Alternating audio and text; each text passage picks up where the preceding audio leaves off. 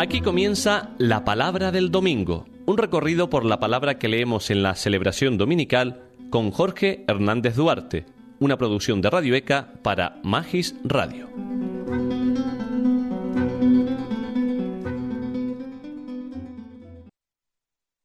Hemos terminado, estamos terminando un año y comenzamos uno nuevo. Pero no es mágico.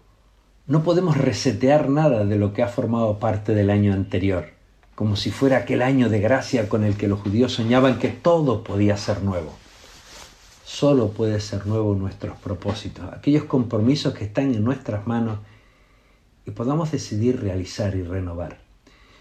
Y no solo a nivel personal, sino de forma comunitaria. El documento sinodal de trabajo para la etapa continental ya nos invita a ensanchar el espacio de la tienda, un gran compromiso para el año 2023 de la Iglesia.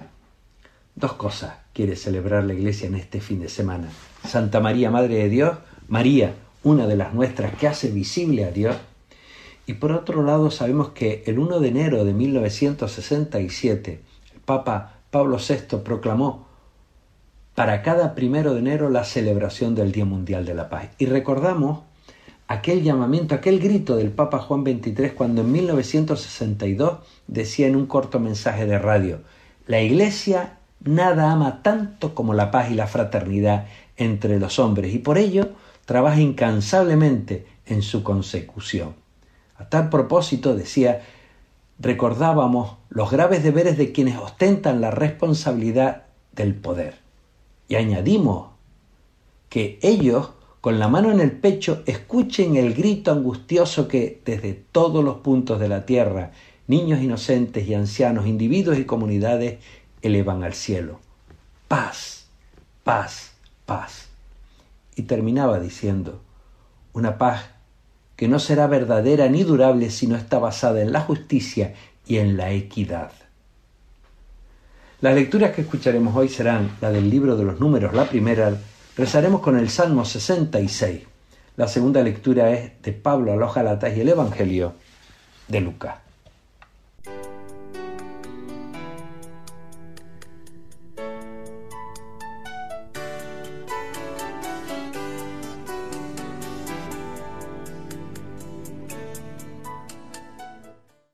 Lectura del libro de los números. El Señor habló a Moisés. Di a Aarón y a sus hijos. Esta es la fórmula con que bendecirán al pueblo de israelitas. El Señor te bendiga y te proteja, ilumine su rostro sobre ti y te conceda su favor. El Señor se fije en ti y te conceda la paz. Así invocarán mi nombre sobre todas y todos los israelitas, y yo los bendeciré. El libro de los números forma parte del Pentateuco y recoge un momento importante de ese recorrido del pueblo de Israel por el desierto que va desde el Sinaí a Moab, ya casi en las puertas de la tierra prometida. Este libro recoge como tema central la experiencia de desierto que tienen las tribus hebreas al salir de Egipto. Fue esa experiencia tan importante que podemos considerarla como fundante experiencia referente en la clave religiosa de Israel. Todo un diálogo entre Dios y el pueblo de Israel, que algunos profetas describen como de noviajo y boda, o el Deuteronomio como un tiempo de prueba. Se le llama números posiblemente por la cantidad de números y censos que aparecen en el libro, pero el nombre hebreo que tenía era Bemimbar, que significa en el desierto y se acerca clarísimamente más al contenido que tiene el libro. Es un libro redactado en función de la tribu de Leví, la tribu de sacerdotal. En el texto de hoy se habla de la fórmula que Dios da a su pueblo para que sea bendecido. Bendecir quiere decir comunicar la riqueza interior. Dios derrama toda su gracia, toda su fuerza es una bendición para el pueblo, pero que se dirige a cada persona. Y algo muy importante, es Dios mismo quien bendice.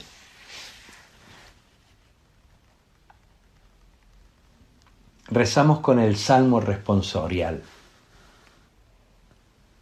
El Señor tenga piedad y nos bendiga.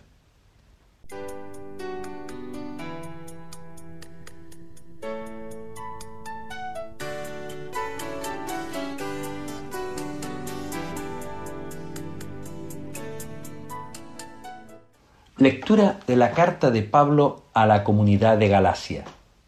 Cuando se cumplió el tiempo, envió Dios a su Hijo, nacido de una mujer, nacido bajo la ley, para rescatar a quienes estaban bajo la ley, para que recibiéramos el ser hijos e hijas por adopción. Como ustedes son hijos, Dios envió a sus corazones el espíritu de su Hijo que clama, Abba, es decir, Padre.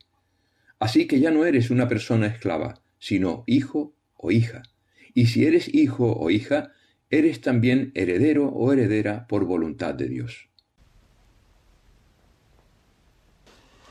La Iglesia nos propone hoy un trocito pequeño de una de las cartas señeras de Pablo, una carta clara, directa, apasionada, polémica y personal.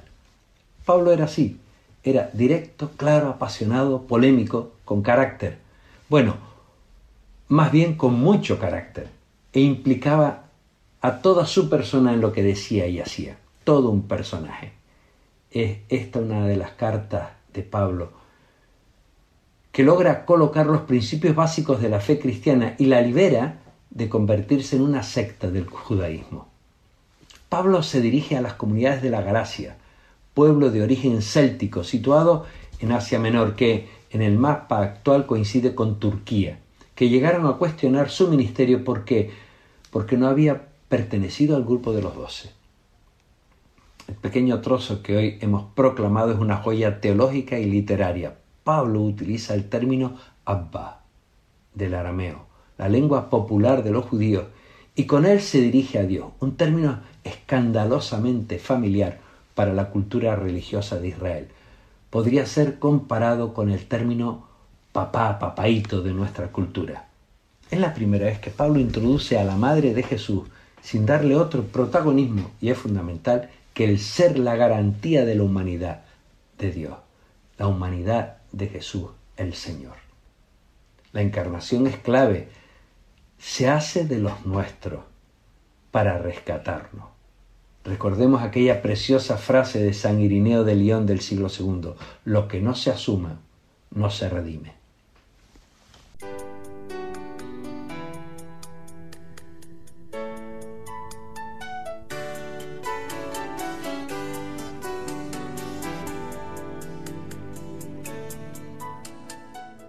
Lectura del Evangelio según San Lucas. En aquel tiempo, los pastores fueron corriendo a Belén y encontraron a María y a José y al niño acostado en el pesebre.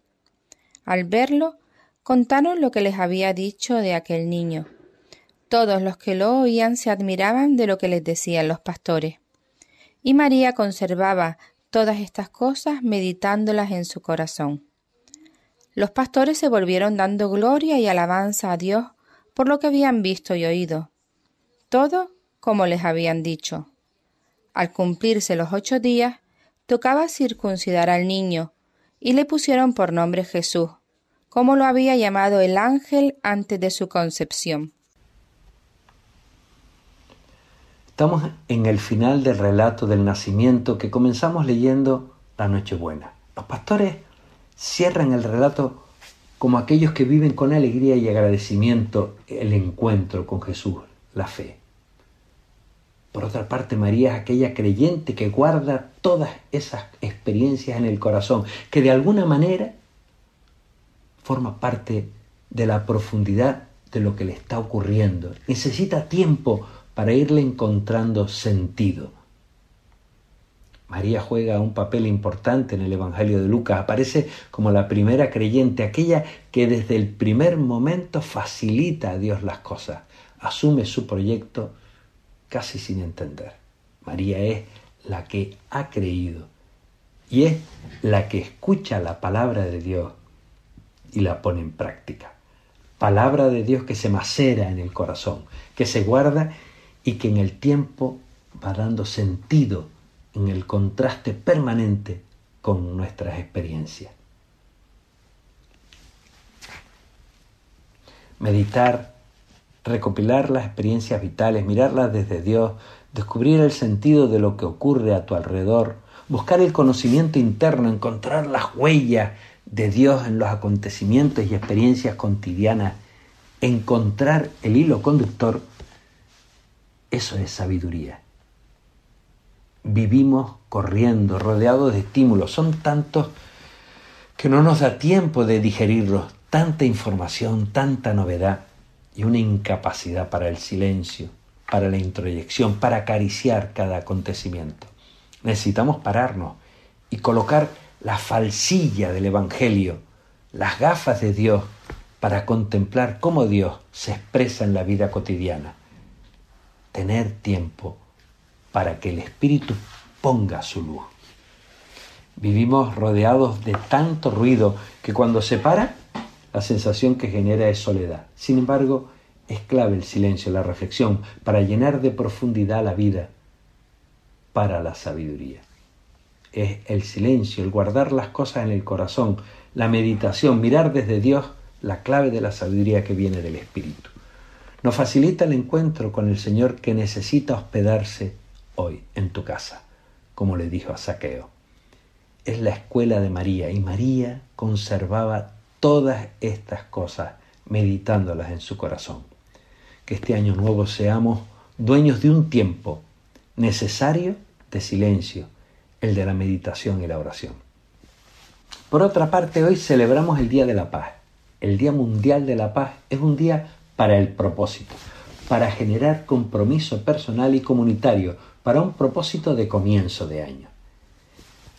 En estos tiempos difíciles para la paz necesitamos fe y esperanza, oración y súplica por la paz. El Papa Francisco nos dice, este año nuestra oración se ha convertido en un grito porque hoy la paz está gravemente violada, herida, pisoteada. Y esto en Europa, es decir, en el continente que vivió las tragedias de las dos guerras mundiales del siglo pasado. Estamos en la tercera. Lamentablemente, continúa desde entonces, las guerras no han dejado de ensangrentar y empobrecer la tierra, pero el momento que vivimos es particularmente dramático. Las víctimas nos gritan, nos piden a este mundo occidental tan sensibilizados en la defensa de la naturaleza, de los animales, que se conmuevan las entrañas y que haya un grito unánime para que se rompa la indiferencia y busquemos, facilitemos, construyamos, luchemos por la paz. Existe el derecho a la paz, pero el derecho solo se queda en el frontispicio del humanismo retórico si no lo colocamos en el deber de realizarla, de construirla. El derecho está escrito, el deber es lo que nos toca realizar, exigir y construir. Tenemos que hacernos cargo con el compromiso de luchar por la paz. El Papa Francisco continúa en ese encuentro de oración por la paz con líderes cristianos y de otras religiones del mundo. Volvamos a situar la paz en el centro de nuestra visión del futuro, como objetivo central de nuestra acción personal, social y política a todos los niveles. Desactivemos, dice, los conflictos con el arma del diálogo que la Iglesia siga siendo voz de los sin voz, defensora de la vida, de quienes no tienen nada, ni armas, ni comida, ni ya la vivienda, ni seguridad, de quienes solo, solo les queda el miedo. Que la Iglesia sea denunciadora de la indiferencia y muchas veces hipocresía de los que tienen la vida asegurada. Hoy pedir a Dios por la paz y luchar por la paz, que la paz nazca también del silencio que nos conecta con la sabiduría de Dios y la deferencia ante el grito de las víctimas. Felices quienes trabajan por la paz, porque Dios les llamará hijos e hijas suyos.